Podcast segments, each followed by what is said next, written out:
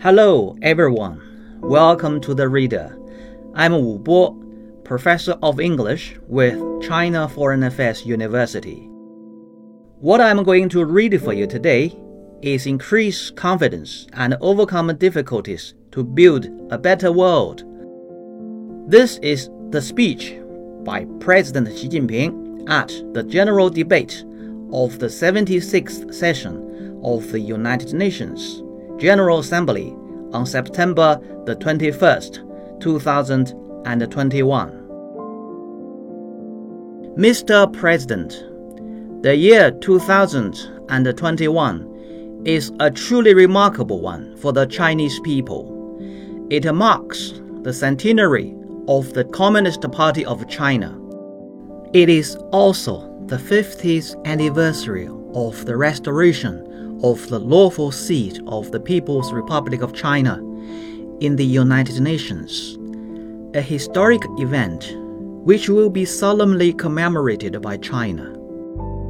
We will continue our active efforts to raise China's cooperation with the UN to a new level and make new and greater contributions to advancing the noble cause of the UN. Mr. President, a year ago, global leaders attended the high level meetings marking the 75th anniversary of the UN and issued a declaration pledging to fight COVID 19 in solidarity, tackle challenges together, uphold multilateralism, strengthen the role of the UN, and work for the common future of present and future generations. One year on, our world is facing the impact of change on a scale unseen in a century, together with the COVID 19 pandemic. In all countries, people long for peace and development more than ever before. Their call for equity and justice is growing stronger, and they are more determined to pursue win win cooperation. Right now, COVID 19 is still raging around the world, and profound changes are taking place in human society. The world has entered a new period of turbulence and transformation. It falls on each and every responsible political leader to answer the questions of our times and make a historic choice with confidence courage, and a sense of mission. First, we must beat COVID 19 and win this decisive fight that is crucial to the future of humanity. The history of world civilization is also one of fighting pandemics. Rising to the challenge, humanity has always triumphed and achieved greater development and progress. The current pandemic may appear overwhelming, but we will surely overcome it and prevail. We should always put people and their lives first and care about the life, value, and dignity of every individual. We need a spirit, an attitude, and an approach of scientific inquiry to coordinate regular and targeted epidemic prevention and control with emergency response, and coordinate epidemic prevention and control with economic and social development. We need to reinforce the coordinated global COVID 19 response and minimize the risk of cross border virus transmission. Vaccination is our powerful weapon against COVID 19. I have emphasized on many occasions the need to make vaccines a global public good and ensure vaccine accessibility and affordability in developing countries. Of pressing urgency is to ensure a fair and equitable distribution of vaccines globally. China will do its best to provide a total of 2 billion doses of vaccine to the world by the end of this year.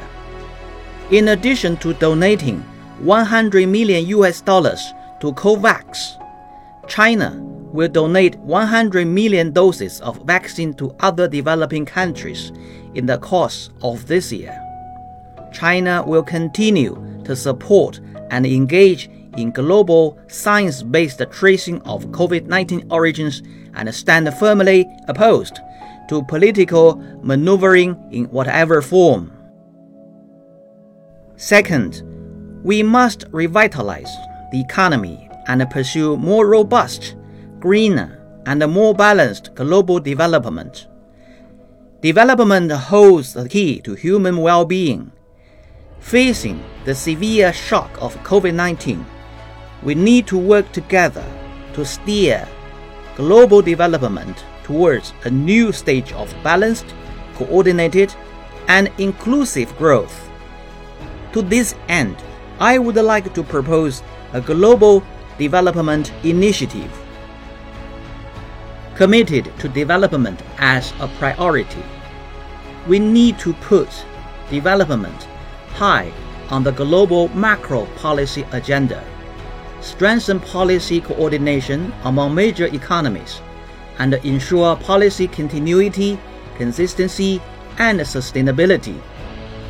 We need to foster global development partnerships that are more equal and balanced, forge greater synergy among multilateral development cooperation processes, and speed up the implementation of the UN 2030 Agenda for Sustainable Development. Committed to a people centered approach, we should safeguard and improve people's livelihoods and protect and promote human rights through development and make sure that development is for the people and by the people, and that its fruits are shared among all the people. We should continue our work so that the people will have a greater sense of gain, fulfillment, and security, and achieve well rounded development. Committed to benefits for all, we should direct our attention to the special needs of developing countries. We may employ such means as debt suspension and development aid to help developing countries, particularly vulnerable countries facing exceptional difficulties, with the emphasis on addressing imbalanced and insufficient development between and within countries. Committed to innovation driven development, we need to seize the historic opportunities created by the new revolution in science, technology, and industry, redouble our efforts to harness technological achievements to boost productivity, and foster an open, fair, equitable, and non discriminatory environment for the development of science and technology. We should foster new drivers of economic growth in the post COVID era and jointly pursue leapfrog development. Committed to harmony between humanity and nature. We need to improve global environmental governance, actively respond to climate change, and create a community of life for humanity and nature. We need to accelerate the transition to a green and low carbon economy and achieve green recovery and development. China will strive to achieve peak carbon dioxide emissions before 2030 and carbon neutrality before 2060. This requires tremendous hard work, and we will make every effort to meet these goals.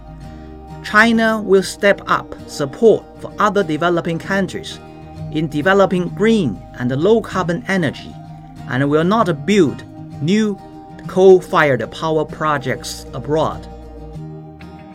Committed to results oriented actions, we need to increase input and financing in development and prioritize cooperation in areas such as poverty reduction, food security, COVID 19 response, and vaccines, climate change, green development, industrialization, the digital economy, and connectivity. We must also accelerate implementation of the UN 2030 Agenda for Sustainable Development so as to build a global community of shared development. China has pledged an additional 3 billion US dollars of international assistance in the next 3 years to support other developing countries in responding to COVID-19 and promoting economic and social recovery. Third, we must strengthen solidarity and promote mutual respect and win win cooperation in international relations. A world of peace and development should embrace civilizations of all forms and must accommodate diverse paths to modernization. Democracy is not a special right reserved to individual countries, but a right for the people of all countries to enjoy. Recent developments in the world show once again that external military intervention and so called democratic transformation lead to nothing but harm. We need to advocate peace, development, equity, justice, democracy, and freedom, which are the common values of humanity, and reject any leaning towards exclusive circles or zero sum games. Differences and problems among countries are hardly avoidable, and they need to be handled through dialogue and cooperation on the basis of equality and mutual respect. One country's success does not have to come at the expense of another's failure, and the world is big enough to accommodate common development and progress among all countries. We need to pursue dialogue and inclusiveness rather than confrontation and exclusion. We need to build a new model of international relations based on mutual respect, equity, justice, and win-win cooperation, and do the best we can to expand the convergence of our interests and achieve the greatest synergy possible. The Chinese people have always celebrated peace, amity, and harmony and striven to pursue that vision. China has never invaded or abused others or sought hegemony, and will never do so. China has consistently been a builder of world peace, a contributor to global development, a defender of the international order, and a provider of public goods. And China will continue to bring the world new opportunities through its own development. Fourth, we must improve global governance and practice true multilateralism. There is only one international system in the world the international system with the UN at its core.